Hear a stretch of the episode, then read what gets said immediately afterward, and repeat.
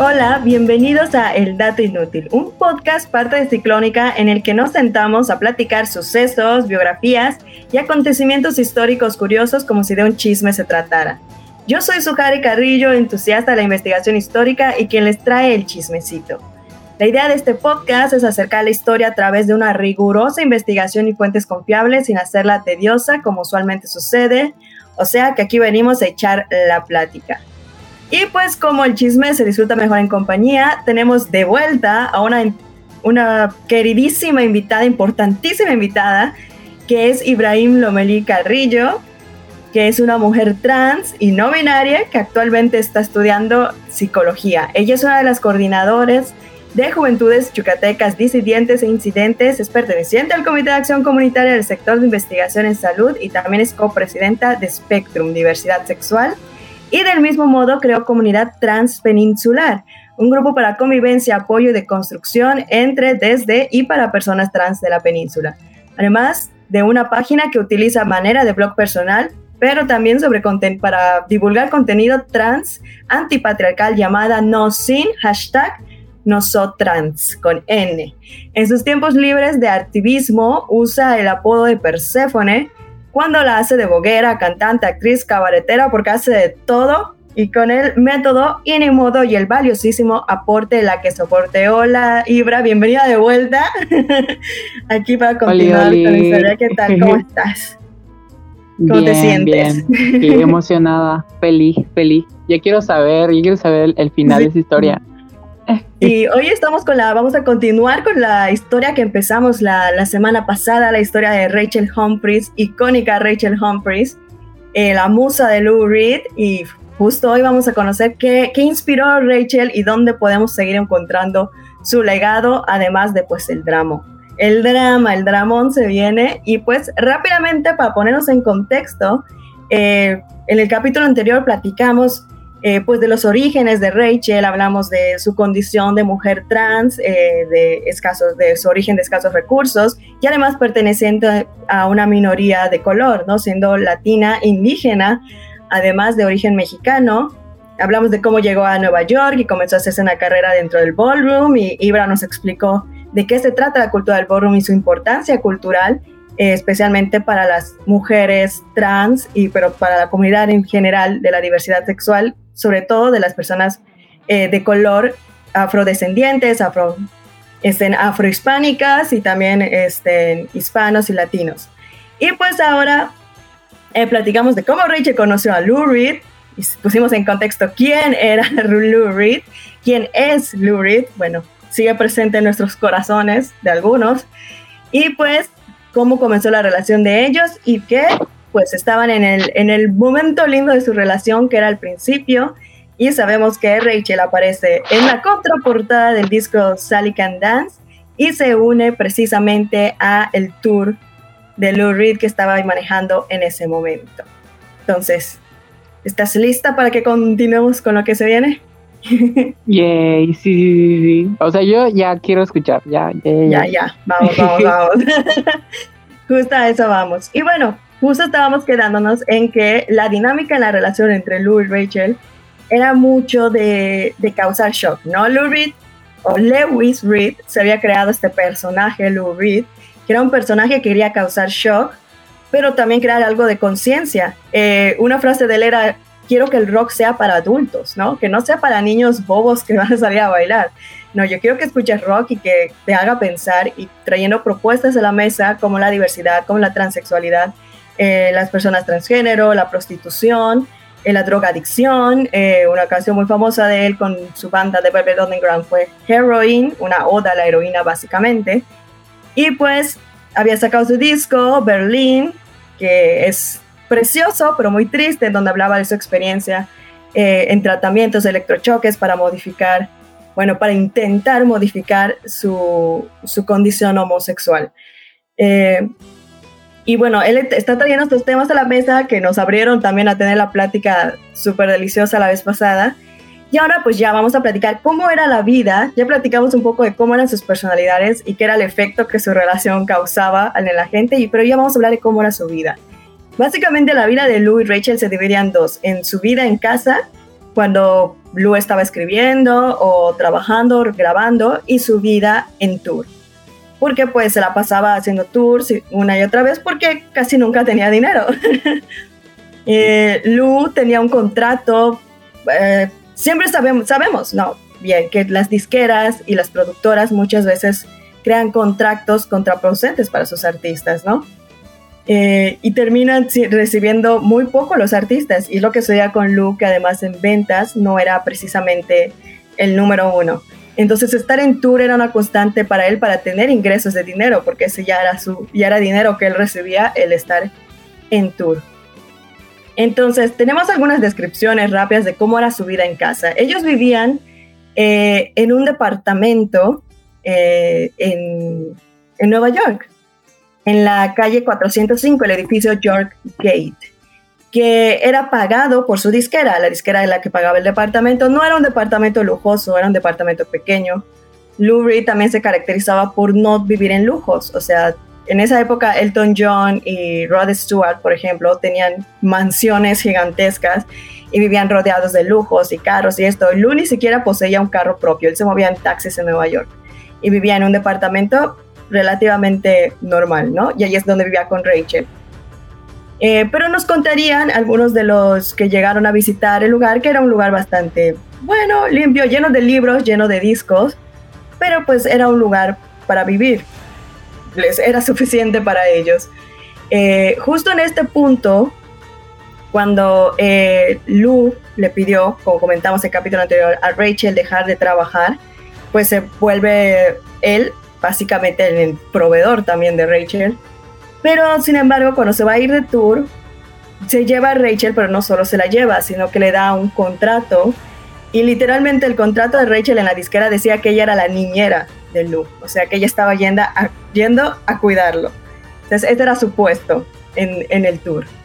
Y empieza a recibir cierta paga de eso, y eso permite que Rachel comience su tratamiento de hormonas comienza ya a utilizar hormonas, que igual fue una discusión un poco tediosa ahí con Lu de que él no estaba al 100% convencido porque le tenía como que pavor a, a, los tratamientos médicos a pesar de que se inyectaba metafetaminas como ya platicamos.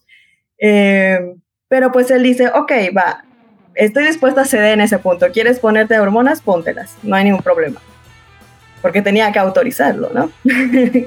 porque esa era la, a pesar de que esta era una relación distinta a las que Lou había tenido, eh, y pues Rachel era una persona muy distinta a sus antiguas novias y esposa, eh, algo que notaremos en Lou es que es, seguía esperando que Rachel se comportara como una esposa, ¿no? Como una pareja de la época. A pesar de que era transgresor y todo esto, él quería también a alguien que tuviera limpia su casa, que cocinara, que estuviera al pendiente de él, que, que pues dependiera básicamente de él y por supuesto que necesitara de esa autorización, ¿no? Para, para realizar cosas a pesar de que se trataran de ella misma, ¿no? Vaya, vaya. Vaya, vaya. Conozco varios. sí, sucede, sí pasa. Y pues este, Rachel comienza su tratamiento de, de hormonas y todo bien y todo feliz y tranquilo se van de tour y en esta ocasión, en este tour, sí que suceden cosas bastante sketchy o bastante... es un tour muy tumultuoso, digamos. Es el tour para promocionar el disco del que hablamos, Sally Can Dance, que, que al uno le gustaba porque era muy comercial, pero se vendió muy bien y eso era bueno. Eh, lo malo es que él sentía que la calidad musical era fatal. Pero bueno, se van a promocionar el disco y su primera parada es Italia. ¿Qué sucede? Que en Italia eh, Italia en ese momento estaba viviendo eh, unos eventos políticos muy fuertes. Eh, recordemos que estamos en los 70, la, la, época de los movimientos sociales, de los levantamientos sociales, y aparentemente en Italia estaban estas facciones comunistas y fascistas tratando de regresar al poder, ¿no? Estamos hablando de la época de la, de la Guerra Fría, y pues estaba este, esta tensión política en Italia, justo cuando Lurri decide iniciar su tour de Europa en Italia. ¿No? Elige el lugar más caótico para comenzar y ahí es donde aterrizan. De hecho, el día que aterrizaron en el aeropuerto de Roma, resulta que los trabajadores del aeropuerto estaban en huelga y tuvieron que ser los mismos pasajeros quienes sacaran sus maletas e hicieran todo el procedimiento porque no había nadie trabajando en el aeropuerto. Empezamos un poco mal, ¿no? Llega, eh, imagínate, a Roma, que algo curioso es que en Estados Unidos Lou real, normalmente llenaba eh, teatros de 400, 500 personas, 1000 personas quizá, en eventos al aire libre, quizá alcanzara unas 2000 personas y ya, o sea, eh, bien, con eso se daban por contentos. En Europa eh, llenaba estadios, llenaba anfiteatros y en el caso de Roma se iba a presentar en el Palacio de los Deportes de Roma, ¿no? Entonces en, en Europa era un furor, era otra cosa, porque pues Europa tenía otro bueno, siempre ha tenido como que un pensamiento distinto al de los Estados Unidos. Eh, como que estaban más abiertos a recibir estas ideas de la revolución sexual, estas ideas de, de, hablar de problemáticas sociales que Estados Unidos no estaba listo para empezar a hablar o que apenas estaban comenzando a hablar y por eso luego era mucho más popular. Entonces ahora imaginemos eh, la escena de que él llega a Roma y le dicen, no sabes que la situación está muy tumultuosa, vamos a empezar en otra ciudad y se van a Milán. Pues se presenta en Milán, la familia dueña de Fiat lo invitan a comer a su casa y él lleva a Rachel, ¿no? Y Rachel es, el primer contacto de Rachel con este estilo de vida de rockstar, ¿no? Se, encuentra por primera vez con el hecho de que personas como herederos multimillonarios de la Fiat te inviten a, a cenar solo porque eres quien eres, ¿no? En el caso de Luz, solo porque eres Lou Reed este, consigue cenar en una mansión. Eh, que ahí hubo un acontecimiento en el que Lou amenazó a, uno de sus amigos, pero pues porque era muy temperamental. Eh, y de ahí ya por fin se van a Roma y en Roma es donde sucede uno de los sucesos, vale la redundancia, en el que Rachel mostraría la famosa actitud de la calle de la que hablarían todos a partir de ese momento. Porque lo que sucede es que imaginemos la, escena, ¿no? Él se va a presentar en el Palacio de los Deportes cuando hay estas fricciones entre comunistas y fascistas. Estamos hablando de fascismo en siglo XX, ¿no? Eh, resulta que estas facciones en secreto habían decidido que el concierto de Lou Reed iba a ser el lugar donde se iban a enfrentar, donde iba a haber básicamente una guerra civil. Que no tenía nada que ver con Lou como tal, Simplemente es que ahí iba a haber mucha gente. Esa era la única razón. ¿Qué pasó? Que cuando llegó en la mañana Lu y lo entrevistan para promocionar el tour y le preguntan por qué veniste a Roma, él dijo, ah, yo vine a Roma porque me quiero coger al Papa. Tal cual. Y, eso alteró a mucha gente, a muchos italianos, vaya, vaya. Alteró a muchos italianos que ya no estaban contentos con que ese cerdo se vaya a presentar en su ciudad, pero pues el concierto ya estaba pautado se presenta, llega el día de la, llega la fecha, perdón, y en el momento en el que están en su segunda canción apenas, que creo que era Sweet Jane, preciosa canción, búsquela. Eh, justo en ese momento se da la señal y tanto las facciones fascistas como comunistas comienzan a atacar a la banda. Comienzan a pelearse tanto en el público como comienzan a lanzar proyectiles al escenario. Empiezan a lanzar botellas, pedazos de sillas, empiezan a se, hace, arma literalmente un alboroto. Sin embargo, la banda como que quiere aguantar, como que quieren ser profesionales y vamos a seguir tocando, la policía se mete, imagínate el caos que había. Y en algún punto, alguno de, los, de los fascistas logra subirse al, al, escenario y le arrebata el, micrófono a, a, Lou y le dice, y o sea, le dice a la gente, ¿cómo pueden todos ustedes venir aquí y, y enfrentarse o, tratar de disfrutar? de la música de un decadente judío maricón. ¿no? Eso fue lo que dijo en el, en el micrófono y eso hizo que Luz salga corriendo del, escenario llorando. Sea, hizo que Luz salga llorando que lo hayan llamado decadente judío maricón, ¿no? Y por supuesto por el caos que estaba sucediendo, pero el caos ya era tan grande, o sea, literalmente tan grande, que cuando la gente comienza a, a salir, pues también comienzan a irse contra la banda. Y el bajista dice que literalmente tuvo que agarrar su bajo y empezar a, como raqueta, abrirse paso entre la gente Y cuando volteó a ver qué, qué, qué pasa con Lu, si alguien ya se metió a, a, rescatarlo, se cuenta con que Rachel está protegiendo a Lu y Rachel estaba lanzando golpes y patadas a diestra y siniestra y abriendo paso para sacar a Lu de allí, ¿no? Y logran sacarlo, bueno, logran salir todos y es cuando él dice, no manches, qué ruda es Rachel, ¿no? O sea, qué chingona es la Rachel que ella tuvo que salir al rescate de, de Lu.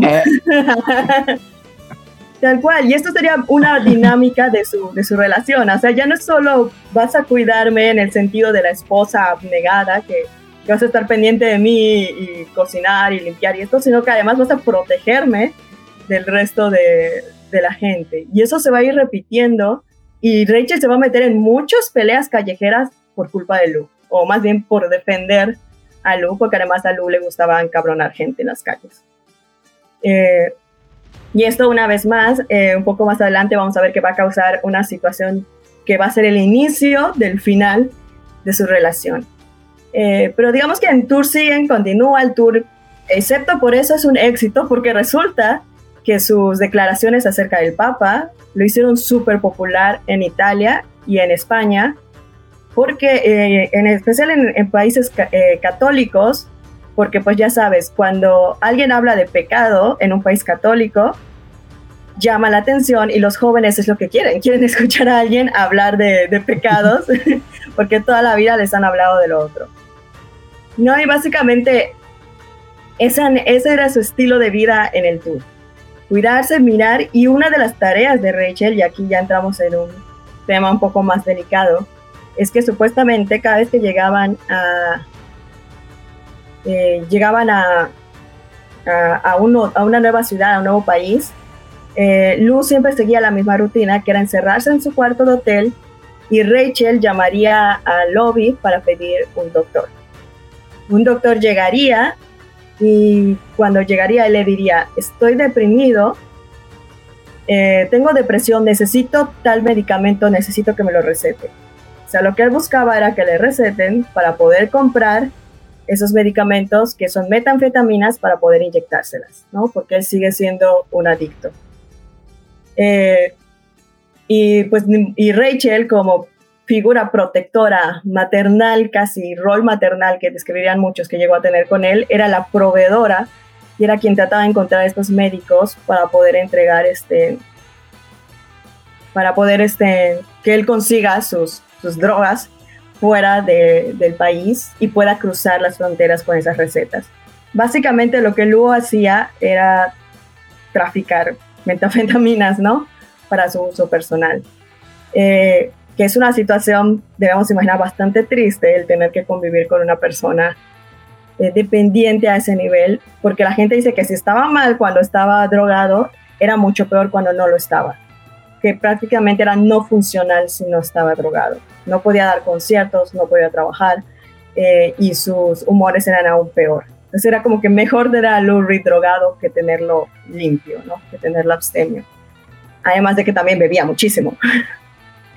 Y probablemente el evento más traumático que, que, Rachel presenció en esta, en esta época fue que en una ocasión estaban en, de visita, y esto ya es parte de su vida cotidiana, estaban de visita con, en casa de su agente, de su manager, cuando pues él dice lo normal, llegaron, visitaron, lo cuenta el manager, nos sentamos a jugar Monopoly, ¿no? Una cosa casual, normal, y de repente Lu dijo que tenía que ir al baño. Dice, sabíamos que si Lu iba al baño y tardaba más de 10 minutos es que se estaba inyectando. Era algo normal, ya lo sabíamos, no pasa nada.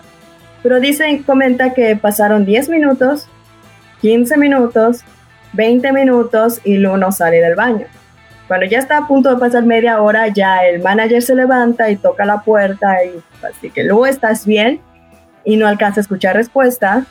Y ya un poco asustado abre eh, y lo que se encuentra, dice que la escena que se encontró era a Lu a un lado del, del, retrete, con la jeringa todavía en el brazo desangrándose, o sea, era un río de sangre, dice, ya estaba rodeado de un charco de sangre y la sangre no dejaba de salir y la aguja todavía estaba dentro de, su brazo. Y, y Lu estaba consciente y simplemente repetía, oh man, oh man, oh man ¿no? Y lo que hizo el, el, el, manager al darse cuenta de esto fue salir y gritar, oh man, oh man, oh man, ¿no? Y pedir ayuda.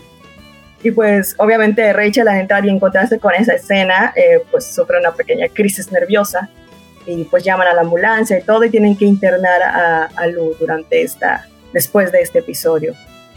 Y, y, es cuando por primera vez comienza a plantearse el hecho de que quizá tenga que bajarle un poco a las drogas, ¿no? Eh, ya cuando su vida estuvo en peligro.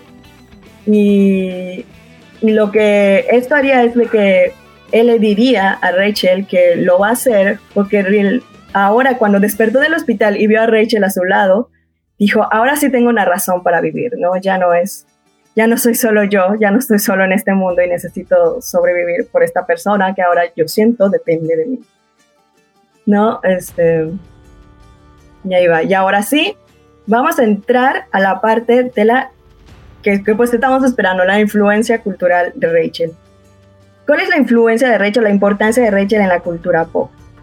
Y bueno, hasta el momento tenemos una idea de sus dinámicas de relación, de su estilo de vida. Más o menos, ¿qué, qué, qué, qué opinas al respecto, Libra?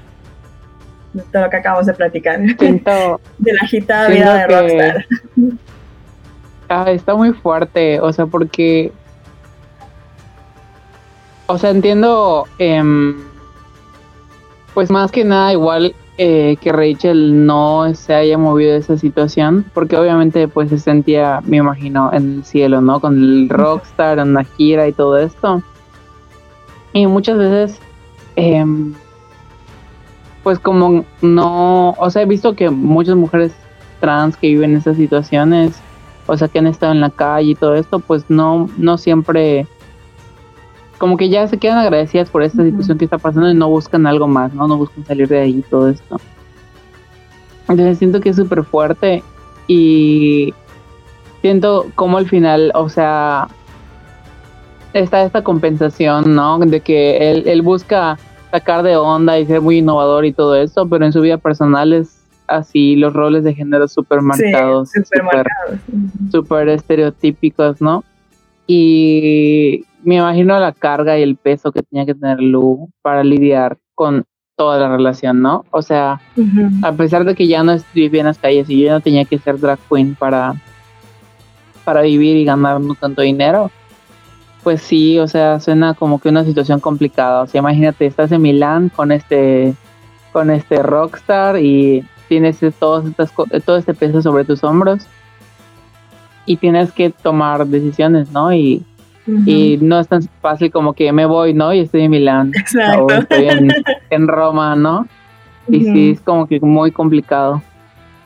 Exacto, y, ahora vamos a notar que a Rachel le tocó vivir la etapa, la que probablemente fue la etapa más dura de la vida de Lou, ya como rockstar, ¿no? Quitando su terrible adolescencia y juventud, ya como rockstar, como estrella de rock, eh, eh, le va a tocar vivir el periodo más fuerte, más más bajo, podemos llegar a decir, de Lu, y sin embargo se mantuvo allí, ¿no? Este, se mantiene allí por, pues tanto por el cariño que le tiene como por, ya siente igual, como dices, esta responsabilidad sobre esta persona. Y, y podemos decir fácilmente que de repente Rachel hace de, su, de la vida de, de la carrera de Lu su propia carrera, ¿no? Que es algo que compartiría con muchas mujeres de la época, como por ejemplo Angela Bowie, que ya es lo que dice, mi, carrera era volver a David Bowie una superestrella, ¿no? Y cuando David Bowie se volvió una superestrella, se olvidó de mí. ¿no? Y no es lo que sucede exactamente con Rachel, pero era ese, el voy a dejar de lado lo que estoy haciendo o mis metas o lo que yo tenía planteado en mi vida para dedicarme al 100% a esta persona. y lo, muy fuerte. Y, hay que mencionar, no sé si ya lo había mencionado, que entre Lou y Rachel había 10 años de diferencia. Lou era 10 años, ya tenía 32, 33 años y Rachel era una jovencita de 22, 23 años, ¿no? Y que tiene que tomar el rol de, la, de ser la, la, digamos, la, madura, la que lo cuida, exacto. Y eso de cuidarlo se va a volver el, constante en, en su vida. Y eso lo vamos a ver justo en este momento. que ¿Qué pasaba? Que lo mismo que esta actitud que tenía Lu con las drogas, con los desastres, con el causar shock, pues hacía que se metieran muchos problemas y su manager llegó hasta aquí. su manager ya estaba así de que ya no sé qué hacer con él, que sale las entrevistas y dice cosas como que se quiere coger al papa y, yo tengo que, que, arreglar esos desastres, ¿no? Y llega un punto de que cuando están en este tour, Lou decide despedir a su manager. O sea, le dijo, ya, déjame en paz, lárgate, estás despedido. Y el manager se va, pero la cosa es que Lou no le pagaba a su manager, era la disquera la que le pagaba el manager. Y cuando el manager regresa y dijo, pues si yo no estoy con él, la disquera no tiene ninguna responsabilidad con él. Y el que hace la disquera corta los fondos de Lou. Y estaban en Australia cuando eh, tratando de comprar algo en una tienda, Lou Reed se entera que no tiene ni un solo centavo a su nombre. ¿No? Este, que eran prácticamente varados eh, en Australia sin, sin tener cómo, cómo volver porque todo el dinero lo controlaba la disquera. Recordemos que incluso la disquera le pagaba su departamento. Eh, y, pues ahora están allí en el medio, en otro país, literalmente al otro lado del mundo, en otro continente, en el continente más apartado de todos, eh, sin un centavo. Pues haciendo llamadas y pidiendo favores, consigue regresar a, a Estados Unidos y allí se entera de que su manager ya le metió una super demanda por, por despido y también la disquera ahí y, y, pues Blue Ridge regresa de su gira que supuestamente le iba a dar dinero pues sin un centavo, ¿no? Ni, ni dónde vivir porque ya ni la casa puede seguir pagando. Eh, y pues obviamente Rachel junto a él. Y pues lo que hacen es que tienen que mudarse, se salen del departamento que la disquera les estaba pagando y se van a, un hotel temporalmente. Eh, y pues viven una crisis monetaria, por supuesto, muy extremadamente fuerte. O sea, estamos hablando de que según las crónicas de la época, Lu nunca tenía más de 10 dólares en su bolsillo. Eh, y además tenía que estar viendo cómo remediar esa situación con otros abogados, ¿no? respondiendo a las demandas y todo esto de la disquera, que al final lo único que él quería era que le regresen los derechos de sus canciones. Eso es lo único que él estaba pidiendo. Mira, estoy dispuesto incluso a pagar las multas pero quiero que me devuelva mis canciones. Pero la disquera le decía, pues nosotros vamos a agarrar tus canciones como garantía para que pagues, ¿no? Este, esta demanda. Entonces era como que un, no llegaba a ningún lado.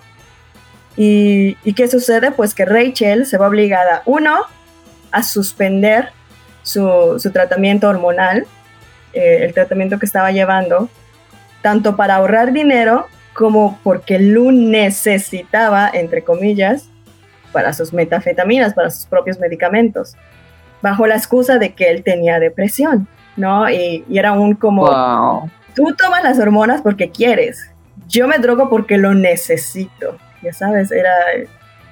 Y, Blue Reed es la prioridad, ¿no? En la vida de, de Blue Reed y de Rachel. Y según testimonios de la época también, de conocidos, Rachel tuvo, y las palabras que usa uno de los testigos es, Rachel tuvo que hacer lo único que una persona transexual en ese tiempo podía hacer para ganar dinero, ¿no? Oh, no. Así que podemos inferir que probablemente Rachel tuvo que recurrir a probablemente a prostitución o a regresar a, trabajar. Obviamente no pudo regresar a trabajar al Club 82, eh, pero regresa a las calles, regresa a las calles donde originalmente estuvo trabajando para mantener a Lou Reed mientras esta demanda está sucediendo. Eh, y hay testimonios que dicen que a veces se la encontraban y con evidentes marcas de golpes, que, que, incluso un vecino dice, yo no creo que Lou la haya golpeado. Uno, porque no creo que él se haya atrevido, y dos, él no hubiera podido porque ella pues tenía todo el entrenamiento en la calle que él carecía por completo. porque Lou era muy la pose del rockstar, rebelde sin causa, pero era hijo de un contador judío, ¿no? Este, no había nada de... Le faltaba barrio, no había nada de barrio en Luz, ¿no? Más allá de que era un, drogadicto. Eh, y pues eh, varias veces pues, llegaron a encontrarse Rachel con marcas de violencia, ¿no? Eh, ella tuvo que trabajar de lo que haya podido dentro de, de, sus capacidades y de las oportunidades que su condición le daban en el Nueva York de los 70s durante 1975-1976 para mantener a Lurie, para tratar de pagarle a los abogados y la crisis fue tanta que llegó un punto en el que ya no podían pagar el hotel donde se estaban quedando y secretamente se salieron de ahí para no, no tener que pagar la deuda. O sea, poquito a poquito fueron sacando sus cosas y se fueron a vivir a otro hotel porque pues no podían seguir pagando ese hotel. No sé qué opinas acerca de, de, esta, de esta parte. es que está muy fuerte porque obviamente por el contexto no se sabe la importancia para una persona trans las hormonas, ¿no? O sea, pero de verdad, eh, o sea, en mi caso, las hormonas cambiaron mi vida, o sea, cambiaron mi forma de relacionarme, mi forma de conectarme con mis emociones, mi cuerpo, mi forma de, expresar mi sexualidad, mi forma de ser yo, ¿no? Entonces, em, pues sí, o sea, me hace dimensionar la forma en la que Rachel se sentía pues obligada a cuidar de Lu, ¿no? Porque, o sea, literal, por poner un ejemplo, ¿no? O sea, yo antes de las hormonas, eh, toda mi vida, desde pequeña tenía tracones de comida, ¿no?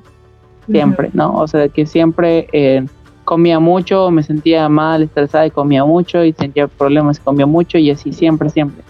Entonces, literalmente, inicié hormonas y desde el primer mes bajé como 4 kilos, ¿no? Y el segundo mes bajé más, bajé más, bajé más, bajé más. Porque se detuvieron casi por completo estos estracones.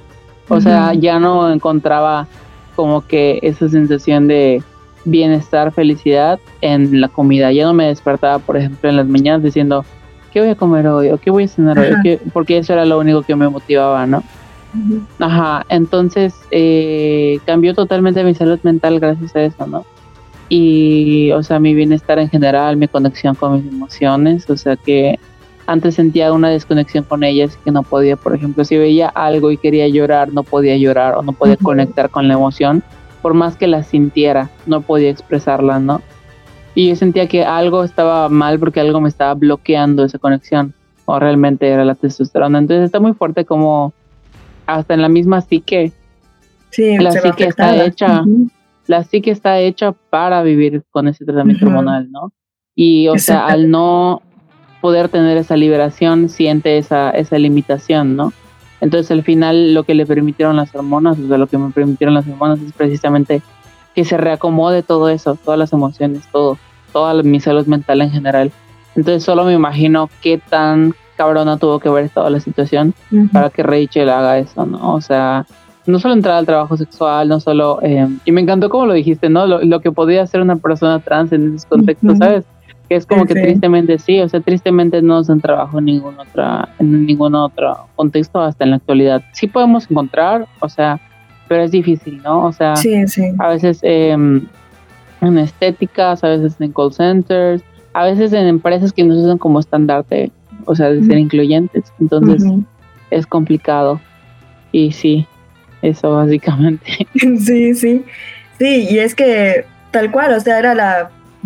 Eh, lo curioso es que, o sea, en el mismo libro, el mismo testimonio, ni siquiera tienen que explicarte la situación. Con el decirte esa frase, hacía lo que una persona transexual podía hacer para ganar dinero en ese momento, es, con eso ya te dijeron todo, ¿no? Ahora, por supuesto, ahora como lector del, del siglo XXI entendemos cuál era ese contexto. ¿no? Y pues obviamente esta es una racha muy fuerte Afortunadamente consiguieron un abogado lo suficientemente bueno para poder sortear la situación y se llega a un acuerdo con la disquera, que es efectivamente el vamos a retener tus canciones como garantía mientras sigas trabajando y le piden que, que Lu haga al menos tres discos más. Él ya estaba obviamente harto de esa disquera, ya no quería seguir dependiendo de esa disquera, pero pues es eso o nada, ¿no? Regresar a las calles y que pues Rachel regrese a, esa situación y pues Lou termina aceptando y, eh, y acepta el, contrato de hacer eh, estos siguientes tres discos, que el disco que iría sería como que una forma de burlarse él mismo de la, de la situación, a pesar de que para muchos se va, ese disco se va a convertir en una cosa de culto que básicamente originó el heavy metal, ¿no? Que se llama justamente Metal Machine Music.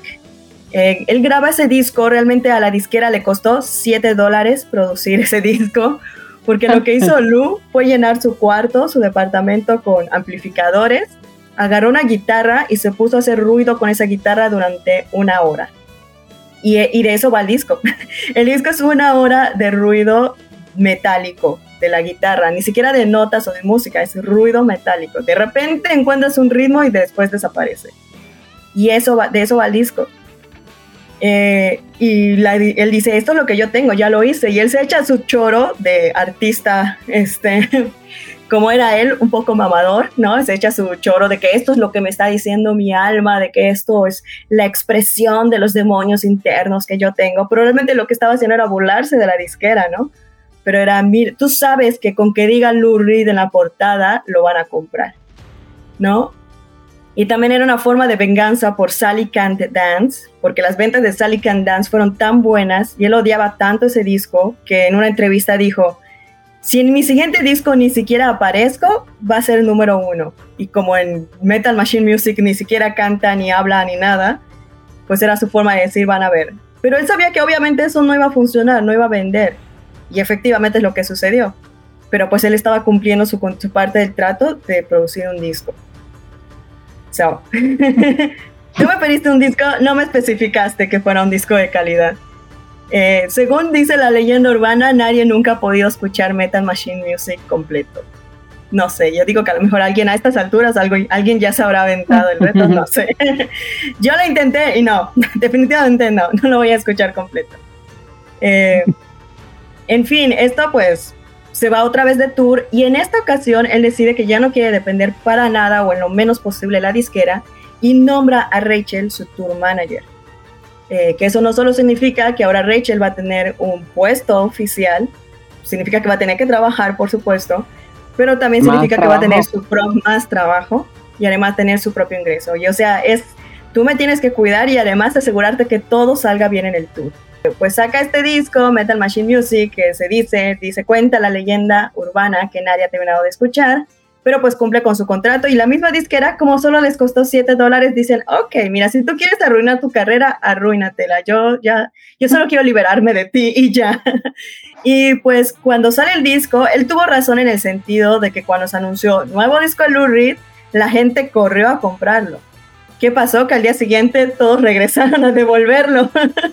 y este y se dice que realmente eh, Metal Machine Music, Music vendió a lo mucho 400 copias, ¿no?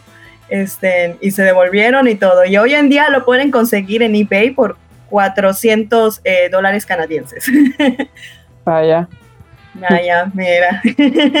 y ahí está. Pero pues a partir de aquí ya comienza a ir un poco mejor su carrera, eh, su vida. Rachel afortunadamente puede retomar su tratamiento hormonal, que todos comentarían que pues la hacía muy feliz. El, llevar su tratamiento la hacía muy feliz porque veía los cambios en su físico, en su cuerpo, y que especialmente estaba muy orgullosa de sus, de sus pechitos. Ya sabes, de cuando empezó a tener boobies, ella estaba muy, muy feliz con sus, con sus pequeñas boobies. Sí. Así siempre. sí, sí. Ella estaba feliz de la vida en ese asunto, sin embargo, ella había comenzado a tocarle el gusanito de llevar al siguiente paso, ¿no? Eh, a, hacerse la cirugía de reasignación, que en ese entonces todavía le llamaban cambio de sexo.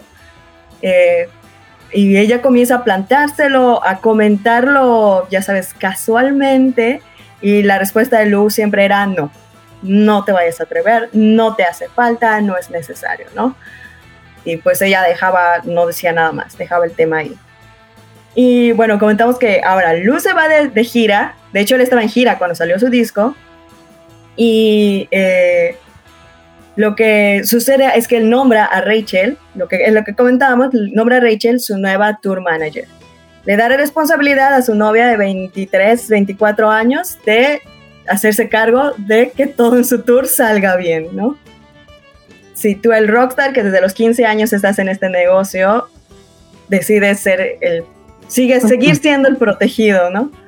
Eh, pero sorprendente, o no tan sorprendentemente, Rachel una vez más deslumbra a todos, no solo con su belleza, que ahora ya todo el mundo comienza a verla, porque ya comienzan a tomarse fotos en los aeropuertos y dicen, oh, ¿quién es esta mujer que está junto a Lou Reed? Y cuando le preguntan, en ningún momento tiene el problema en decir es mi novia. Este, de hecho, en una entrevista, un, un, un reportero la definiría más bien como el novio llamado Rachel, ¿no? Porque todavía estaban en este cómo es la manera apropiada de referirme a esta persona, ¿no? Y, y, Lu también lo hacía, o sea, Lu a veces hablaba de ella en femenino, a veces, a veces hablaba en masculino. A veces, de hecho, a veces decía, a veces es Richard y a veces es Rachel. Y uno de sus managers, de su nuevo manager, porque obviamente el otro ya no quiso tener nada que ver con él, eh, Johnny Podell, diría que a él le caía muy bien Rachel, que adoraba a Rachel. Prefería lidiar mil veces con ella que con, que con Lou. o sea, Rachel era la buena. Y, pero dice que, que, un juego o una broma que hacían entre ellos es que cuando Rachel llegaba, él le decía, ¿hoy quién eres? ¿Eres Richard o eres Rachel?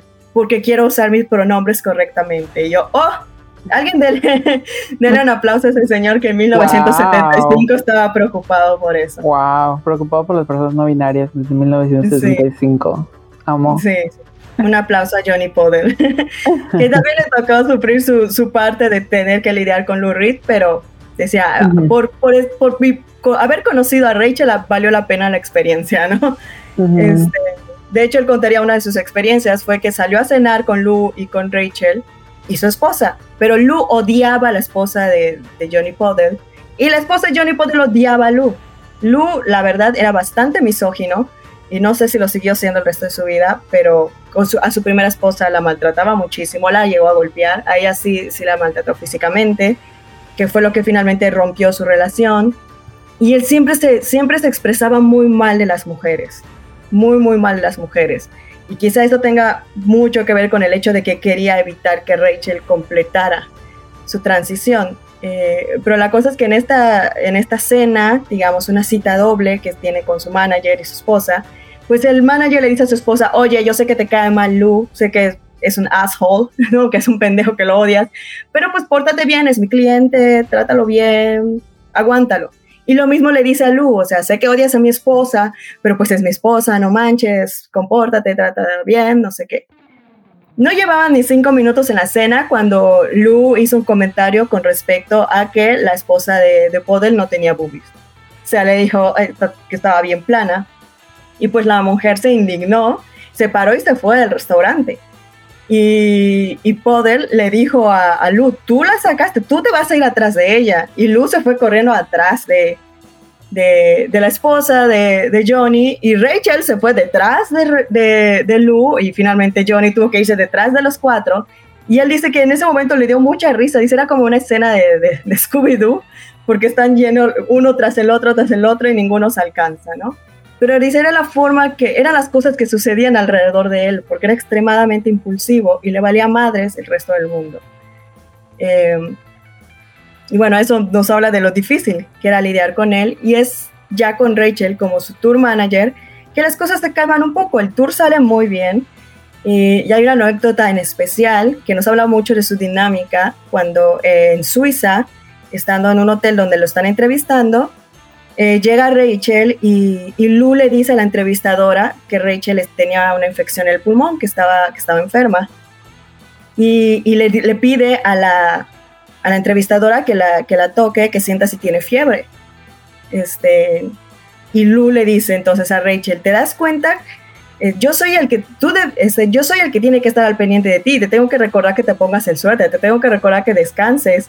Bueno, se supone que tú eres la que debería estar cuidándome a mí. ¿No? Al final este tour vamos a terminar odiándonos. Y ella así de que no, no es cierto, no vamos a terminar odiándonos. Y la entrevistadora dice que a pesar de que la mujer está ahí convaleciente con el, con el pulmón infectado, estaba al pendiente de que el teatro donde va a ser el concierto esté bien, de que el transporte llegue a tiempo y de, además de vez en cuando se levantaba y se iba a ver a su cuarto de hotel que sus perritos, porque ellos viajaban con sus perritos, estuvieran tranquilos y no hayan hecho destrozos. O sea, así era la Rachel, con todo el pulmón infectado, al pendiente de todo, ¿no? Este, wow. Todo con tal de que la vida de Luz sea un poco más fácil, ¿no? y es un tour que es muy exitoso, Rachel comprueba una vez más lo chingona que es. Y, termina muy bien, es muy bien, y, y, Lu está muy feliz. De hecho, da un concierto en Los Ángeles y, cuenta otra persona del staff que al terminar ese, ese concierto salió y estaba llorando. Y, pero así un llanto eh, que los llegó a preocupar porque, porque era un llanto muy intenso. y pues todos le preguntan, ¿qué le pasa? Si, si todo salió bien, si la gente se entregó muy bien, si sonó muy bien, si sus arreglos estuvieron perfectos. Y cuando se acercan a preguntarle, cuando Rachel le pregunta qué le está pasando, él le dice, es que estoy extremadamente feliz. Las cosas me están saliendo bien. No, tengo una persona que me ama y tengo una carrera que está yendo, por primera vez en mi vida mi carrera está yendo bien. Entonces estoy muy feliz, ¿no? Ahí sí, hasta yo dije, ¿Qué opinas al respecto? Vaya. Ay, no, es que chica, sale ahí. sí, como que ya sale ahí. Sí, sí, ya fue demasiado. Es que, wow. Es que no me imagino, o sea, lo difícil que es tomar 100% ese rol de cuidadora, ¿no? Pero ya no ni siquiera dentro de los roles de género, sino también, o sea, tanto cuidadora dentro de los roles de género femeninos, tanto como masculinos, ¿sabes? Exactamente. Y es como que porque ella era la que pues creaba todo esto de, de, pues su gira, o sea, ella es su gira, ¿no? Y también, em, también era ama de casa y también cuidador y también todo, ¿sabes? O sea, entonces no sé si igual, ah, quizá haya sido así porque era algo que sentía que validaba su género como persona no binaria. O sea, que decía, ay, si yo hago las, tanto las cosas de los hombres como las cosas de los hombres, que de, las mujeres, a lo mejor yo, em, o sea, yo me siento más validada, ¿no? O sea, entonces, no sé, eso me imagino que podría, podría estar pasando por la mente de Lu en esos momentos, pero también, o sea, está claro que hay como que alguna especie de de luz de gas o manipulación por parte de, de Lu, ¿no? O sea, y qué fuerte. Sí, de hecho, eh, y pues eso es lo que la gente cercana podía ver, los que estaban en el tour, porque la gente ajena a ellos, por ejemplo, Angela Bowie, cuando estuvieron en Inglaterra, ella diría que, que, cuando los vio, ella dijo, yo creo que esto va a durar para siempre. Dice, yo cuando los conocí pensé que iban a durar para siempre.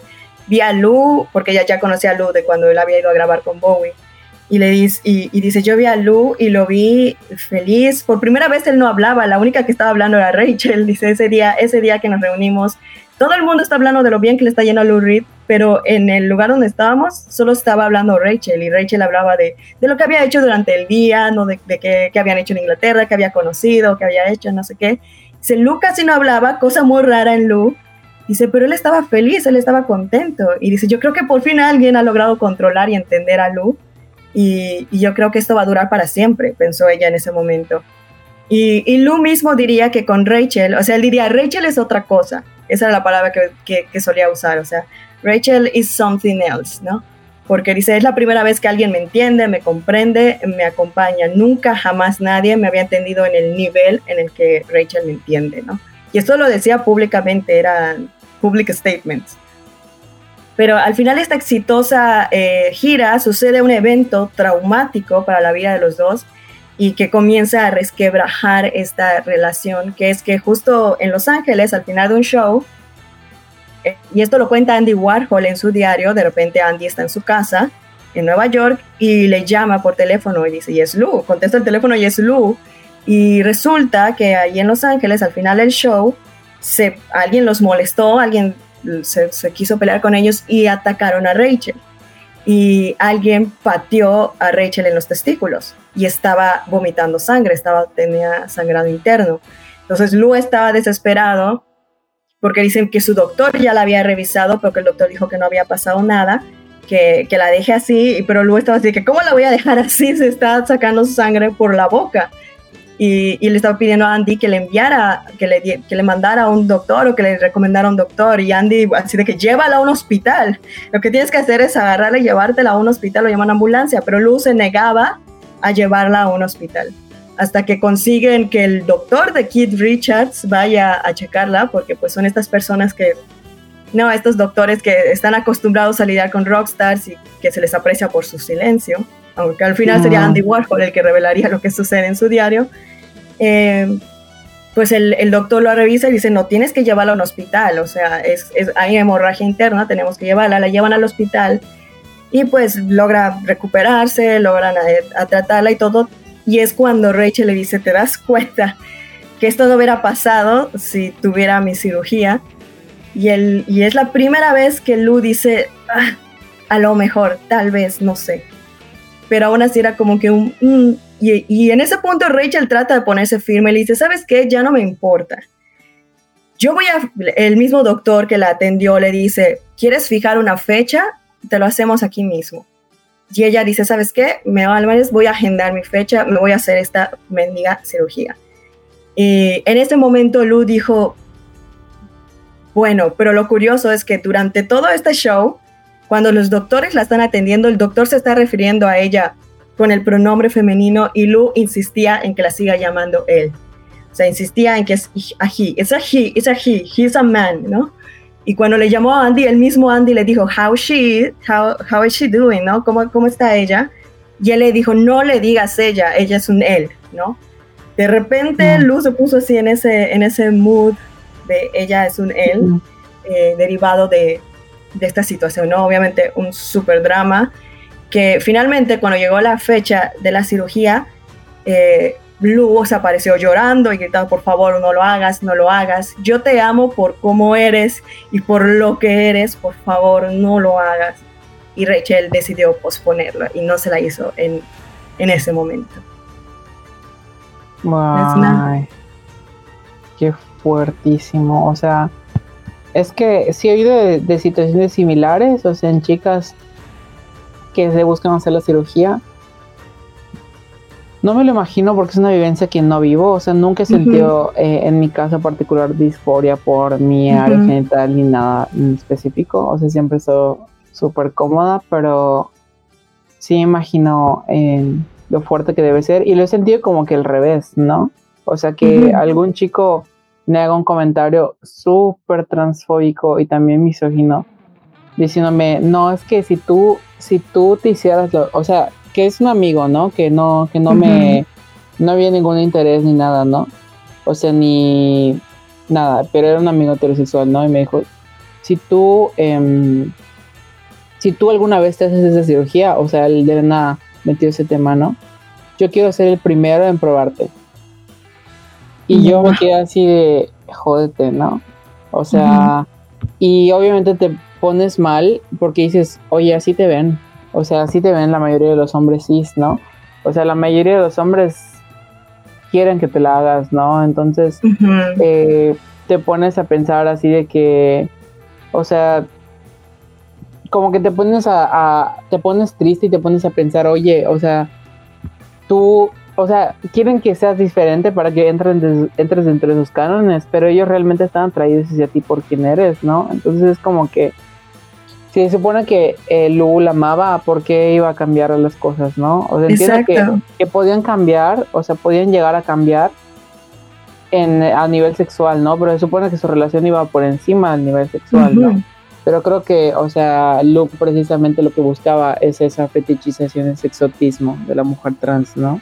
De, de que no, si cambia esto, no te amo independientemente de, sino te amo por eso, ¿no? De hecho, eso es lo que me llama mucho la atención, de que la palabra que citan que él usó fue, no fue yo te amo como eres, fue un yo te amo por lo que eres. O sea, yo te amo por ser este ser no binario, por lo que tienes y cómo te ves, ¿no? hay fuertísimo, muy, muy fuerte. Sin embargo, su relación continúa y, es cuando por fin Lu escribe el que es, considerado su disco más romántico, que es Coney Island Baby. Durante esta época, eh, excepto por este drama eh, sucedido eh, del hospital, su vida va bien. De hecho, uno, un, amigo cuenta cómo pasaban con ellos el Día de Acción de Gracias, que Lu conoce a la familia de Rachel, la familia de, de Luke, conoce a Rachel, lo cual fue un gran paso para, en el caso de Luke personalmente, el hecho de que su padre se haya portado bien con Rachel, porque su padre pues era una persona terrible, pero al menos se comportó, ¿no? Este, con ella, que no nos dan detalles, pero se, hubo un, un nivel de aceptación. Quizá también porque veían que le estaba haciendo bien a él en su carrera y algo personalmente. Podría ser, y, y Lu compone Coney Island Baby, que es un, el, considerado el disco más romántico y, y es un, un, o sea, si la comparas con Berlín, la que ya comentamos, y te encuentras con Island Baby, es un, son dos dimensiones completamente diferentes. Coney Island Baby es mayormente muy feliz, tiene ritmos muy alegres y, dos canciones que resaltan muchísimo. Eh, es una que se llama Crazy Feeling, que es la primera canción, que es sobre, literalmente es la de Lou contando cómo la conoció, ¿no? Y, usa las palabras, Reed, el que solía decir que la, que la heroína era su vida y que le valía de morir mientras estuviera droga dentro de su sistema, el que solía hablar de cómo a una mujer le arrebataron sus hijos, cómo sus padres le quemaron su psique, empieza un disco que la primera frase es, tú eres el tipo de persona con la que siempre he soñado, tú eres el tipo de persona a la que siempre quise amar. O sea, Lou Reed en su vida jamás había usado palabras como esas, ¿no? Eh, y la canción que dice, cuando te he visto atravesar por primera vez la puerta del bar y he visto a esos fulanos en traje y corbata comprarte un trago y luego comprarte más, yo tuve ese loco sentimiento y ahora tú también sabes que tú tienes ese loco sentimiento, ¿no? De eso va la canción. Es una canción súper alegre, está muy bonita, la verdad me gusta mucho, pero ahí ya vemos el, también el condicionamiento de yo tengo este loco sentimiento y ahora tú también, ¿no? Porque, porque yo hice que, que, que terminaras también a mi lado, pero sin duda la canción que más resalta es la que se llama como el disco, Coney Island Baby, que es una canción larga para, para los parámetros de la época, dura aproximadamente siete minutos, eh, en donde él habla de su experiencia en su juventud, habla, hace un cuestionamiento sobre el, el querer pertenecer al mundo heteronormado, pero que al final se da cuenta de que eso no es lo que él quiere. Y se convirtió en ese momento en un himno para todas las personas queer, para las personas gay, para las personas transgénero, para las personas transexuales, para todos los que están tratando de adaptarse, pero que se dan cuenta que no. Y rápidamente eh, citar las que son mis partes favoritas de esa canción, que básicamente es un, es un poema porque lo está recitando casi casi, solo al final realmente canta. Y él dice, cuando era un jovencito en la secundaria, créelo o no, yo quería jugar fútbol para el coach. Y todos esos chicos mayores decían que era cruel y malo, pero tú sabes, yo solo quería jugar fútbol para el coach. Que muchos lo interpretan como la forma de decir yo quería ser tan masculino como el resto de los, de los niños. Y luego dice una frase que, con la que muchos podemos llegar a identificarnos, que es, cuando estás completamente solo y abandonado en tu peor hora y te das cuenta que tu alma ha sido puesta a la venta y te pones a pensar sobre lo que has hecho y empiezas a odiarlo todo. Pero recuerdas a la princesa en la colina que te ha amado a pesar de que estás mal, y ahora mismo ella podría llegar brillando a través de la gloria del amor. Y cuando tus insignificantes amigos te han despedazado, hablan a tus espaldas diciendo, hombre, tú nunca serás un ser humano. Pero recuerdas que la ciudad es un lugar divertido, parecido a un circo, y recuerdas la gente diferente, tiene gustos peculiares y la gloria del amor podría llegar a ti. ¿no? Es, es un mensaje que, o sea, después de escuchar toda esta forma en que él era y cómo trataba, y luego él escuchas, es, es la misma persona de la que hemos estado hablando este tiempo quien escribió, quien escribió estos versos, y la forma en que al final dejaría eh, inmortalizada Rachel para los siglos de los siglos, es que la canción termina el imite, bueno, no imitando, pero como que tratando de hacer como cuando él de niño escuchaba la radio y escuchaba, ya estás el clásico, esta canción está dedicada a tal y tal y tal. Pues sería al final de esta, de esta canción dice, quiero dedicar esta canción a Lou y Rachel y a todos los niños de la PS 192, que es la primaria donde estudió. Y al final remata con la frase, juro que renunciaría a todo por ti. Y así es como el disco termina. Así termina la canción y así termina el disco. Sí. Es, ¿Qué opinas? ¿Qué opinarías que alguien llega y te diga, mira, te escribí un disco? no una canción, un disco. Qué fuerte. Es que sí, ah, es, un, es un romance complicado, obviamente, ¿no? O sea, sí, o sea, se junta el roto con el descosido, ¿sabes? Tal cual. Tal cual. Entonces sí. Ay, lo que hubiera solucionado la terapia, ¿sabes? Sí, muchísimo. Una buena terapia psicológica y si quieren continuar terapia de pareja y todo esto. Pero, pero sí, o sea, qué fuerte, ¿no? Y no, o sea, está fuerte ver cómo en, bueno, momento no, no muy deconstruido. Pero está, fuerte como ver cuando en el arte de tu pareja te ves reflejada, ¿no? Es como que. Sí, sí. Sí. Pero. Pero sí, tampoco es como para que, ah, musas, ¿no? Musas que nada más posan y no hacen arte sí, también. no hacen, exacto. Que, que, justo el guitarrista de, de Lu comentaría que dice, yo conocía a muchos rockstars, ¿no? Porque pues estoy en el medio, yo he visto muchas parejas de rockstars y dice, yo siempre veía a las parejas de los, a las mujeres de los rockstars como que ellas veían el estar con ellos su triunfo, ¿no? El, simple hecho de estar con él es un triunfo, ¿no? Y, y, tengo mi spotlight por estar con él. Dice, yo con Rachel nunca tuve eso, porque Rachel estaba trabajando para que él tuviera su spotlight. Y cuando era momento de que Lu brillara, ya daba el paso hacia atrás que tenía que dar, o que se esperaba que dara. Eh, en favor de él, ¿no? Entonces eso es algo que yo solo vi en ellos. Y pues el disco sale, Coney Island Baby, es un disco muy bonito, muy distinto a Metal Machine Music y vende bien. A la gente le gusta. Sí, muchos salieron así como que, ay, Lou Reed ya se nos volvió mainstream, ¿no? O sea, ya se puso a cantarle al amor. Yo no quiero escuchar a Lou Reed cantándole al amor. O sea, no me gusta Lou Reed este, feliz, ¿no? Pero de hecho, eh, uno de los comentarios más bonitos los daría un crítico que él dijo que Rachel y Coney Island Baby le devolvieron el corazón al rock and roll de Lou. Y por esta crítica, el siguiente disco de Lou se llamaría Rock and Roll Heart, Corazón del Rock and Roll, que también estaría dedicado a Rachel, ya no tan directamente como Coney Island Baby, pero notas que está en otra etapa de su vida. Y con ese disco cumple sus tres discos de contrato con, con, su empresa, con RCA, y le dice, bye, muchas gracias, nos vemos, y se pasa a otra disquera. De alguna manera, afortunadamente, le devolvieron sus, sus, los derechos para sus canciones, ¿no?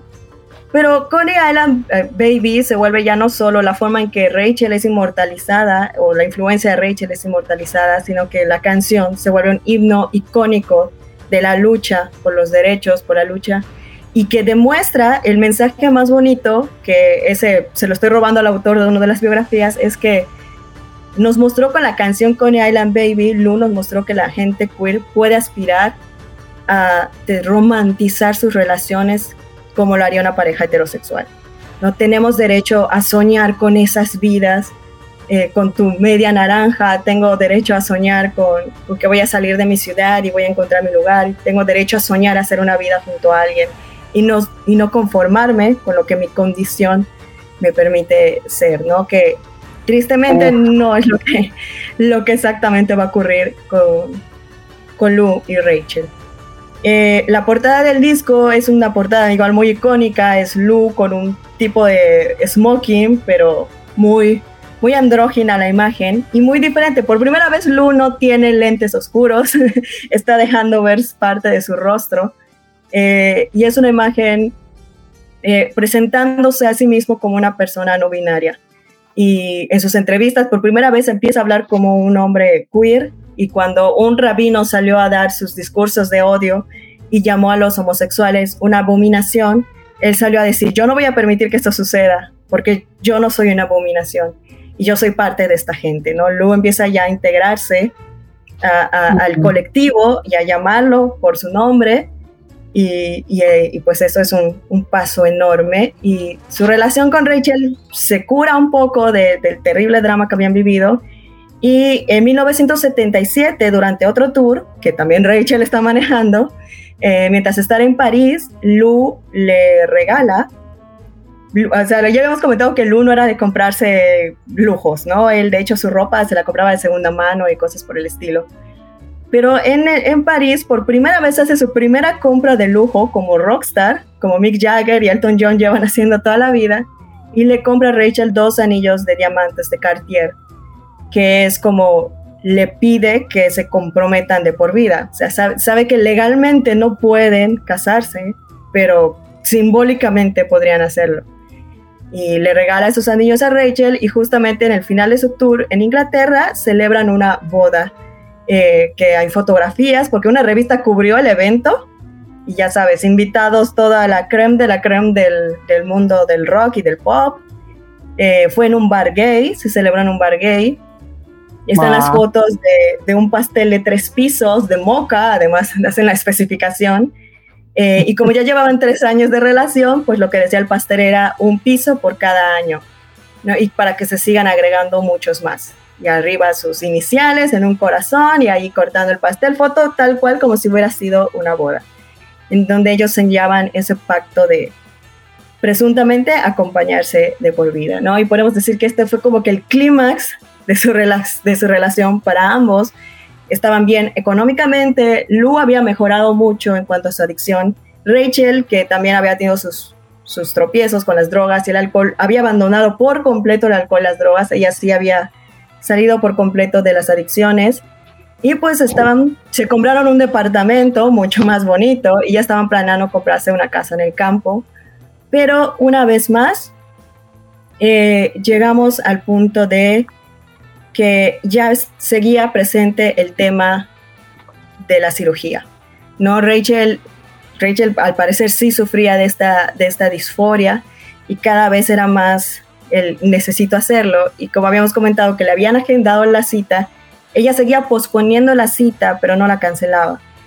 No era un tarde o temprano la voy a hacer, ¿no? Es, es para que sepas, ¿no? Le decía a Lu que tarde o temprano la voy a hacer. Eh, durante un tiempo para de, allí eh, tuvieron una ruptura, una ruptura temporal en la que ella se fue a vivir con una amiga y él, y él según cuentan todos sus, sus conocidos, parecía protagonista de telenovela por lo melodramático que se puso, no admitiendo que había sido un estúpido, que cómo permitió que ella se fuera, que ya no va a hacer nada sin ella, no sé qué, no sé qué. Eh, la amiga de, de, Rachel, que era su roomie Lydia Sugarman, le dice, mira, si vas a terminar con él, termina. No, no, no solo me vengas a llorar. Y se ponen de acuerdo que sí va a terminar con él. Le llama por teléfono, se citan en un lugar, pero cuando se ven, regresan, ¿no? Eh, ella había ido con la intención de terminar con él, pero pues no, no sucedió. Eh, no cuentan tal, tal de que Luz solo cruzó la puerta y ella abrió sus brazos y se abrazaron y se besaron y todo muy bonito. Reencuentro de telenovela y se fueron. Pero dicen, una vez, uno de los autores comenta, una vez que ya atravesaste un bache como ese, es muy difícil poder recuperar las cosas como eran antes. Y aunque se van de tour una vez más y aguantan uno, un año, año y medio más, finalmente la, la relación se va dañando. Muchos teorizan que por la cuestión, sobre todo por la cuestión de, de la cirugía, eh, hasta el punto en el que finalmente Rachel dice, si no me voy, nunca lo voy a hacer, ¿no? Si sigo con él, nunca lo voy a hacer. Y es él o yo, y finalmente, pues ella decide ponerse eh, primero y se va. Se va, termina su relación con Lou, y todos comentarían que antes de eso, Lou Reed, cuando terminaba con alguien, incluida su primera esposa, eh, era como que terminaba su relación y al día siguiente yo ya no te conozco. O sea, muchos dicen, era un poco sociópata el, nivel en el que podía borrar a la gente de su vida, de que podía pasar junto a ellos y fingir que eran desconocidos. Sí, pero eso no sucedió con Rachel. Él estuvo años llorando a Rachel, ¿no? Estuvo meses, años llorando a Rachel, pero sin embargo ninguno de los dos terminó de ceder en algún caso para regresar. Y pues ya en la, franja final de esta historia viene la parte más triste que yo veo de la historia, que es que la, relación termina, eh, Lu comienza a salir con otra mujer, a pesar de que estaba llorando, Rachel comienza a salir con otra mujer, llamada Silvia Morales, que cabe mencionar que antes de Rachel, Lu solo había salido con mujeres rubias, altas, de ojos azules, y después de Rachel se juntó con una mujer latina, ¿no? Entonces, y, mm. aquí nos chopamos también con la incongruencia de, tú no querías la cirugía, pero ahorita estás con una mujer que físicamente te recuerda a, la mujer que acabas de perder, ¿no? Eh, y justo en ese punto final escribiría eh, la canción Street Hustle, que saldría en su siguiente disco que se llamaría igual. Y aquí sí me gustaría comentar la historia específica de la canción Street Hustle, donde lo ayudó a grabar un, párrafo Bruce Springsteen.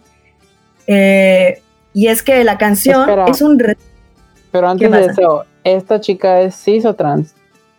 Es cis. La Silvia Morales es cis. Vaya. Gran especificación. Y, o sea, qué horror que, que, en ella no, pero en una chica sí, sí. O sea, muchos hombres, o sea, tienen ese pensamiento del asco, ¿no? De, de, o sea, hombres que sí salen con mujeres sanas, que, ah, de aquí a, o sea, prefiero estar con una chica así, sí, de pero ¿no? Y es como que es súper incongruente y sin sentido. Sí, tal cual. Y, y lo vamos a ver justo en, en, esta canción que te comento. Digo, esta súper incongruencia. Cuando escribe Street Hustle, acababa de terminar con Rachel. Todavía no estaba del todo con Silvia, pero ya la conocía. Y él está escribiendo este, este disco durante su separación y escribe esta canción Street Hustle, que está dividida en tres actos, digamos, porque son personajes, es como si, casi como una obra musical. Son diferentes personajes los que aparecen y hablan y cuentan. Y básicamente cuentan la historia de una mujer trans que se va, eh, no te dan a entender si se trata de una trabajadora sexual o de alguien en una relación con alguien, que finalmente es asesinada, como muchos asesinatos suceden en Nueva York. Solo se encuentra su cuerpo, ¿no? Y, la forma despectiva, toda la, historia es la forma despectiva en la que hablan todos, ¿no? Al, referirse a ella, como hacen bromas alrededor de su cuerpo. Y al final de, esta parte, eh, cuando empiezan a narrar, ¿no? Cómo la encontraron y no sé qué, usa una palabra, una frase, yo la siento muy poderosa, que es, después de que cuenta toda la tragedia de esta mujer, que es asesinada y encontrada muerta, él dice, el resto del mundo lo llamaría mala suerte, ¿no? O sea, mala suerte. Eso no es una tragedia, mala suerte. Y originalmente la canción iba a terminar con una, con una estrofa que va a leer rapidito, que decía, que esta parte la, la, narra este, Bruce Springsteen, no Lou, que dice, pero hombre, todo eso es una mentira, como diciendo que la historia que acaba de contar es mentira.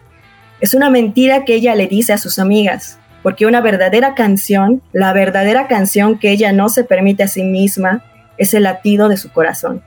Es una canción que mucha gente conoce, es una canción dolorosa, con un montón de tristes verdades, pero la vida está llena de canciones, un penique por un deseo, pero los deseos no lo arreglan. Pero un beso lindo o una cara bonita no pueden salirse con la suya. Las putas como nosotras nacimos para pagar. Y originalmente la canción iba a terminar con esta frase, muy fuerte, muy, muy poderosa, muy cierta en el contexto de esta historia, pero su mismo productor le dijo, Lu, ¿quieres que esta canción termine así? ¿No tienes nada más que decir? Hay que recordar que su productor y su manager y todos conocían a Rachel y la querían mucho.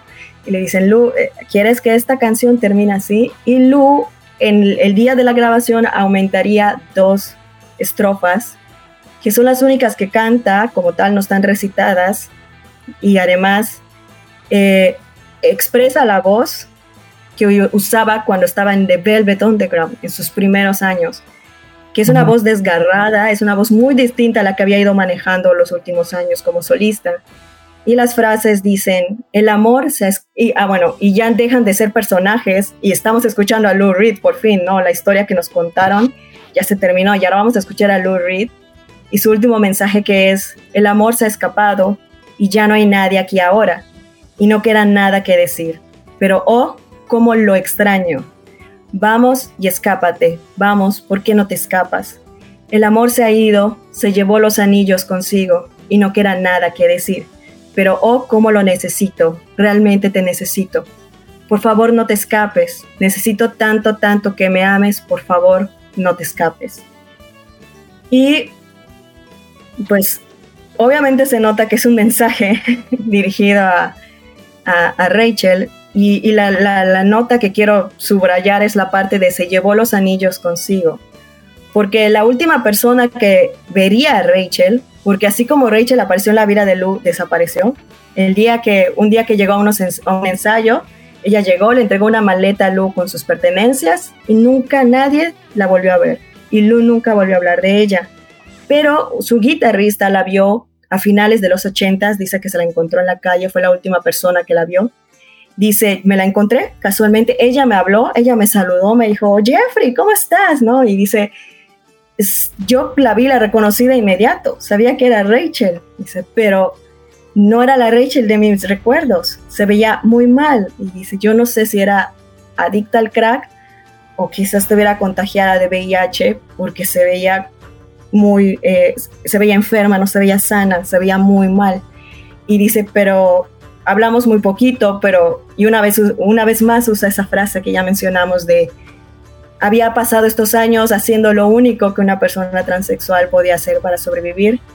Se notaba que estaba muy mal y sin embargo, dice, yo veía en su mano izquierda los dos anillos de diamantes Cartier que ni en sus momentos más desesperados se atrevió a vender. siento que voy a llorar. sí, o sea, wow. Y ya como parte final, antes de dar nuestras conclusiones y, reflexionemos en esto, eh, pues finalmente Lou Reed nunca volvió a hablar de Rachel en público y solo en un par de ocasiones habló de ella en privado. Nunca volvió a llamarse a sí mismo gay, bisexual o queer. Nunca volvió a tener una relación con un hombre. Nunca permitió que nadie volviera a llamarlo Louis. El último, las últimas frases que diría fueron, se acabó.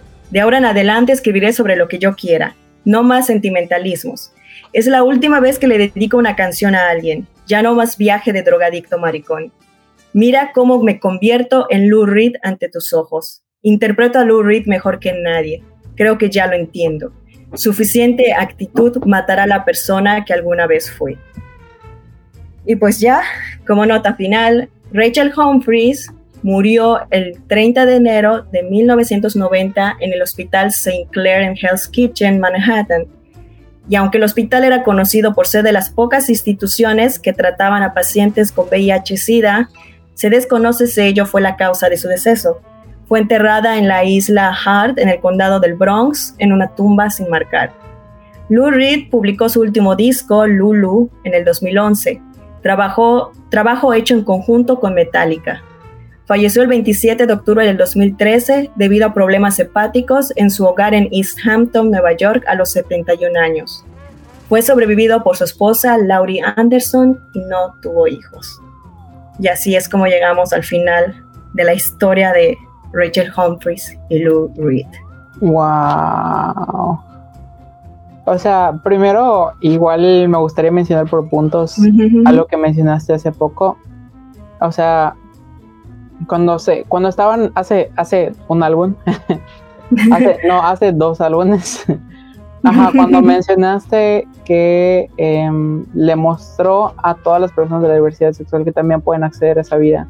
Y eso es muy fuerte, porque no, de, verdad cuando eres una chica trans, tú sientes que no puedes acceder a esas mismas cosas, ¿no? O sea, sientes que no puedes, o sea, no puedes imaginarte con en, en, tu vida con todas esas cosas tradicionales que les imponen a todas las mujeres, que al final nos obligan a desear, ¿no? Y luego nos dicen que es inalcanzable, ¿no?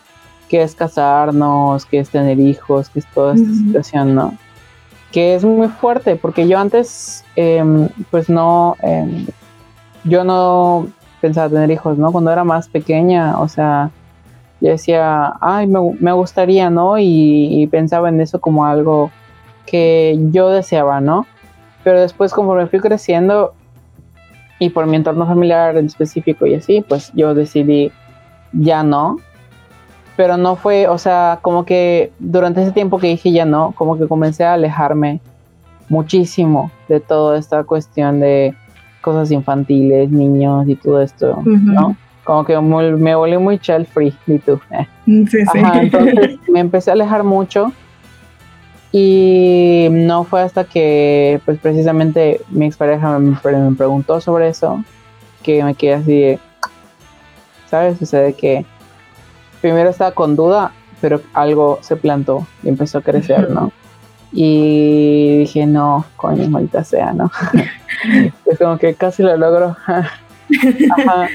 Y pues este, pues en cierta forma eso me ayudó a aceptar el deseo de que, ok, sí hay un deseo tanto de estar soltera, o sea, o sea, no, no de estar soltera, sí hay un deseo tanto de estar sin hijos, o sea, de que vivir sin hijos, tanto hay como hay un deseo de estar con hijos, ¿no? Y creo que, o sea, me sentiré capaz de ambas cosas, ¿no? Y, o sea, refiriéndome como mujer trans, lo que conlleva ser capaz, ¿no? O sea, sobrellevar pues obviamente em, pues todo el estigma que puede caer de, en tus hijos, ¿no? O sea, por ser quien tú eres, ¿no? Y toda esta situación, ¿no? Y también, em, pues ataques, o sea, em, si por ejemplo alguien te asesina, ¿no? O sufres un transfeminicidio o algo así, que se suele decir, o sea, que de mujeres trans, pues tenemos una expectativa de vida de 35 años antes de sufrir un transfeminicidio. Entonces eso es algo que te pega mucho, porque no te, no te ves eh, a futuro así, ¿no? No te ves a futuro. Entonces, inclusive, pues es muy fuerte, ¿no? Porque no, o sea, tú piensas, no, y si muero por un transfeminicidio y tengo hijos, ¿no? Y si me pasa algo, o sea, o le pasa algo a mis hijos porque alguien me odia y en vez de atacarme a mí ataca a mis hijos o a mi familia, o y si alguien de la misma comunidad em, por envidia, porque eso también es algo que pasa muchísimo, intenta agredirme a mí o a mis hijos, o intenta hacer algo no en mi contra, ¿no? Entonces em, es muy difícil, o sea, es muy difícil imaginarte en ese futuro, ¿no? Entonces sí me pegó cuando mencionaste esto, porque es como que, o sea, aunque sea difícil, a veces está, ¿no? Y me acuerdo que me pasaba que que veía a mi expareja, o sea, eh, jugar con sus hermanitos y decía, no, no, no, no, no. no, quiero sentir esto, no, no, no. Cuando sentí esta sensación de, o sea, sentía como que esas mariposas de, si yo fuera madre, si tuviera un esposo, tuviera hijos, ¿sabes? Aunque no necesariamente fuera con esta persona, ¿no? O sea, que podría hacerlo, podría no pero sí se lo apareció la, la, idea. Sí, y fue una idea así que, que era como que no, no desees esto, ¿no? Pero luego pues ya analizándolo pues sí, o sea, es como, no, o sea, nuestras condiciones no nos permiten desear eso muchas veces. Exacto. Y pues al final una, una chica que era súper importante, que podía hacer un montón de cosas, que era Rachel Reed, o sea, Rachel, eh, ¿cómo era? Humphries. ¿Cómo? Humphries. Humphries. Humphries. o sea, como es esposa, era esposa. De, sí, sí, de hecho así se, se, presentaba. Ajá, pues em, hasta ella que estuvo en giras y todo esto y tuvo todo esto, terminó en esta situación. En la misma situación, o sea, de la que había logrado salir, terminó regresando sí, ya sin esa persona. Y es que es eso, lo fuerte, ¿no? Porque te pones a pensar en todas las cosas que vivió Rachel y pues yo ahorita digo, sal de esa relación, ¿no? Pero en ese entonces, ¿qué implicaba salir de esa relación? Salir de esa para una mujer trans latina, ¿no? Entonces, sí, o sea, pudiste haber sido esa persona, pero o sea, simplemente por ya no tener la conexión de este hombre famoso y todo esto, que al final tú hiciste, tú le diste la carrera prácticamente. Tú le exacto, tú lo encaminaste y con ella estaba en un buen lugar. O sea, al final analizarlo desde afuera es como ponerte a pensar, o sea, ¿qué hubiera pasado si Rachel hubiera sido la rockstar, no? ¿Qué hubiera pasado si Rachel hubiera creado su propia carrera? Si Rachel hubiera hecho todas estas cosas, ¿sabes? Pero como no podía, al final terminó pues en las calles otra vez. Exacto, y estamos, como mencionamos, era una mujer llena de capacidades, de que pudo manejar un tour, una gira mundial, o sea, capacidades tenía, pero la condición de ser una mujer transgénero la regresó a las calles una vez que ya no tenía este, esta fantasía que era el personaje Lou Reed, que era el escudo porque era, ok, como está con Lou Reed, Lou Reed el excéntrico, no pasa nada, pero tú, por, tú por ti sola, a pesar de todas tus capacidades, no me sirves porque no tienes a este personaje a tu lado, ¿no? Sí, es tristísimo, tristísimo pensar. Es esa presión de, o sea, eres una mujer trans, talentosa, inteligente, fuerte, que tiene muchas capacidades y todo esto, pero no es suficiente, ¿no? O sea, para el contexto para todo lo que te exige, ¿no? Entonces yo creo que eso nos pasa a muchas mujeres trans, como que, o a cierto tipo de mujeres trans, ¿no? Que nos exigimos mucho, o sea, destacamos en mucho, hacemos muchas cosas, o sea, pero al final em, eso es porque nos tiene enseñado que tenemos que ser mucho más, ¿no? Tenemos que hacer muchísimo más, tenemos que expresar muchísimo más, que tenemos que tener más capacidades, tenemos que tener más cosas, ¿no? Porque al final em, como que nos hacen de menos, ¿no? Y pues es muy complicado, o sea, no sé, por ejemplo, conozco a muchas mujeres, o sea, trans que cantan, pero ¿cuántas conocen que se hayan hecho famosas, no? De que dos, o sea, de que Arca, Sophie y ya en la, en la mente popular, ¿no? Aunque también hay otras, ¿no? Como, como eh, la de Against Me, no sé si la he escuchado, que les recomiendo mucho. Ahí tienen un álbum llamado Transgender Dysphoria Blues, que es folk rock buenísimo. qué loco. Sí, no, no, no, te va a encantar, ¿sabes? O sea, y la de la canción de Transgender Dysphoria Blues, buenísima, ¿no? Que la letra dice You want them to notice the ragged ends of your summer dress. You want them to see you like they see every other girl. Did you see a faggot? They hold their breath to not catch the sick. The sick. Que dice, eh, ¿quieres que te, quieres que, que vean eh, las puntas de tu vestido, ¿no? O, las, o las puntas rasgadas de tu vestido, creo que es. Em, quieres que te vean como cualquier otra chica, pero ella solo, ellos solo ven un maricón. Eh, ellos sostienen la respiración para no em, obtener la enfermedad. Te ven. Entonces está fuertísimo porque pues habla pues del VIH, habla de del estigma por ser mujer trans y asumir que eres trabajadora sexual. O sea, habla de esta discriminación, esta invalidación, ¿no? O sea, la primera vez que yo escuché esa canción me puse a llorar, ¿sabes? O sea, me puse a llorar porque es buenísima, la recomiendo muchísimo. Y pues es eso. Entonces, o sea, básicamente eso, o sea, es lo que me hace sentir, ¿no? Que, o sea, el amor y creo que es algo bueno de para, el amor no nos salva. No. No nos salva de este mundo, ¿no? Entonces, eh, sí hay que buscar, eh, sí hay que seguir pagando la renta de ese hotel. Sí. Que, siento que es pues una buena, una buena frase, ¿no? Que sí hay que seguir pagando esa renta aunque ya vivas con él. Exactamente. Sigue pagando ese cuartito. Porque em, o sea, estamos tan poco acostumbrados a sentir ese amor. Muchas veces cuando lo vivimos creemos que sin él no somos nada, ¿no? Como en Post, ¿no? Que es precisamente la enseñanza que nos trata de dar. Entonces, em, eso sí, disfrútalo, sí, vívelo, sí, velo como algo importante de tu vida, pero también no dejes que te destruya, ¿no? Exacto, no permitas que alguien más se vuelva tu prioridad, ¿no? Exacto. Este, y, creo que es, terapéutico escuchar eso. Sí, sí, y necesario. eso es lo que lo comentamos mucho en el capítulo anterior, en, cuando hablamos de Iggy Pop, David Bowie y Lou, la importancia de escuchar a alguien hablar de eso, el, el saber que un mensaje está llegando y lo importante que es escuchar que hay alguien más sufriendo eso, ¿no? Yo creo que lo, de todo lo malo que pudo llegar a ser la persona de Lou Reed, que también era una persona con problemas mentales y adicciones, eh, nos deja lo precioso de él, que es su trabajo, que es este, la belleza de su trabajo, el habernos contado su vida a través de su poesía, para bien o para mal, eh, y haberle dado voces a estas personas, probablemente antes de él nadie había hablado, o al menos que sepamos, claro, porque siempre hay esas voces que se quedan ocultas, porque quizá no era la voz adecuada. Finalmente estamos hablando de un hombre judío privilegiado,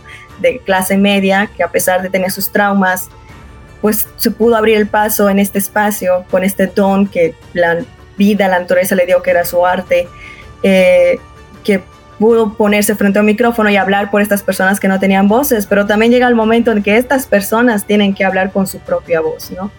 Y creo que la belleza de, del paso etéreo que, que, que, tuvo Rachel Reed en la eh, Rachel Humphrey en la vida de Lou Reed fue precisamente inspirar este mensaje, ¿no? Que deja en Coney Island Baby, el puedes aspirar a esto, puedes este, imaginarte una vida fuera de esto, a pesar de que al final no sería el destino que Rachel podría alcanzar.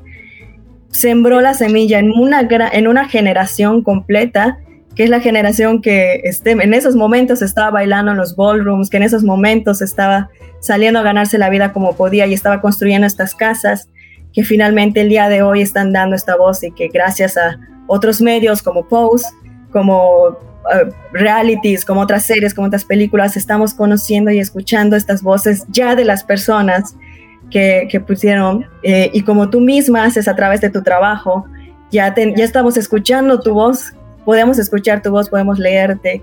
Y, y, estamos viviendo un momento, sigue siendo difícil, pero estamos viviendo un momento importantísimo de la historia que la gente realmente está escuchando. Y mire, estamos hablando de que esto comenzó en el 60, en el 70, y esto nos permite que podamos compartir historias de estas personas como Rachel Humphries, que inspiraron a este hombre, que inspiró a generaciones y que incluso, como habíamos comentado fuera de, del aire, eh, a Lou Reed lo encontramos en el soundtrack de Pose, hablando sobre, sobre esto, ¿no? Entonces es un legado que, que él creó, pero que también eh, pues fue inspirado por la figura, la presencia poderosa, bella e intimidante de Rachel Humphries. Y pues espero que hayas disfrutado esta historia, espero que quienes escucharon hayan disfrutado esta historia de la conversación, que haya desatado una conversación. Espero que después de esto se pongan a hablar y leer y escuchar y, contar. Y ya saben, este, pues aquí en el Ato Inútil lo que trata, una de, una de mis, y ahora sí hablamos personalmente, una de mis misiones en este programa no es solo contar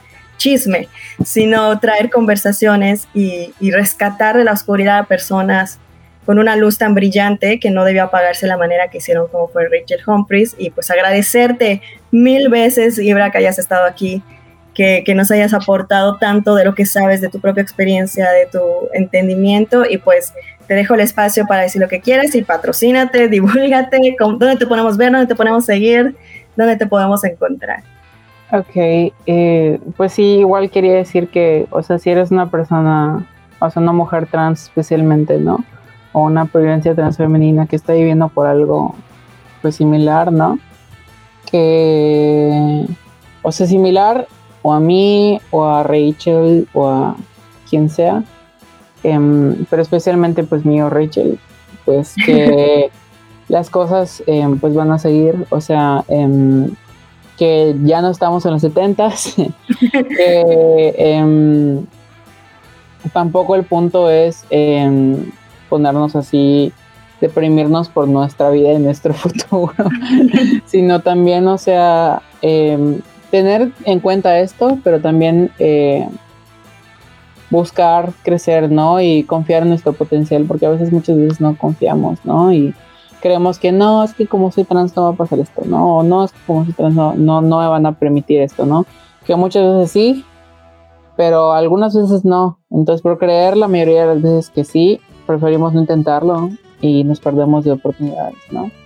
Y pues vivan y no permitan que, que el miedo, o sea, tanto como de morir, tanto como de no tener estas metas, tanto como todo esto, no les permita eh, llegar a sus propias metas, llegar a sus propios sueños y em, de verdad, o sea, ser felices, ¿no? Y hay una frase que le dije hoy a una persona que se estaba cuestionando si era trans o no, que em, me gusta dejar para cualquier persona que se esté cuestionando si es trans, ¿no?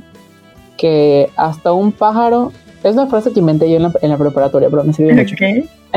que hasta un pájaro se sentiría incómodo de volar si hubiera pasado toda su vida caminando.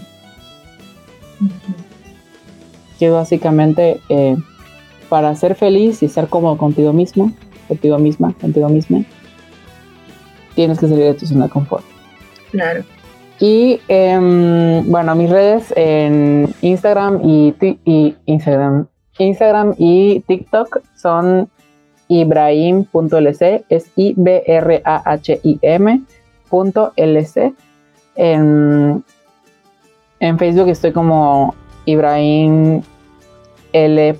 Carrillo. En, tengo un, lugar donde publico en cosas de contenido antipatriarcal, trans y todo esto que se llama no sin hashtag nosotrans. Y si eres una persona trans, eh, de, pues de preferencia de la península, pero si no eres de la península, no importas, de todas maneras. Y tengo un grupo que se llama Comunidad Trans Peninsular. Em, se pueden contactar conmigo en cualquiera de estos, de estos lugares para eh, entrar, que es un grupo de ayuda, tips, transición, amistad, comunidad, o sea, simplemente hacer comunidad, o sea, tener como que este sentido de unión entre personas trans de la península, que es Campeche, Yucatán, Quintana Roo. Pero si eres una persona de fuera, pues también puedes entrar, solo tomando en cuenta que es enfocado en esas áreas, ¿no? Y pues eso sería todo.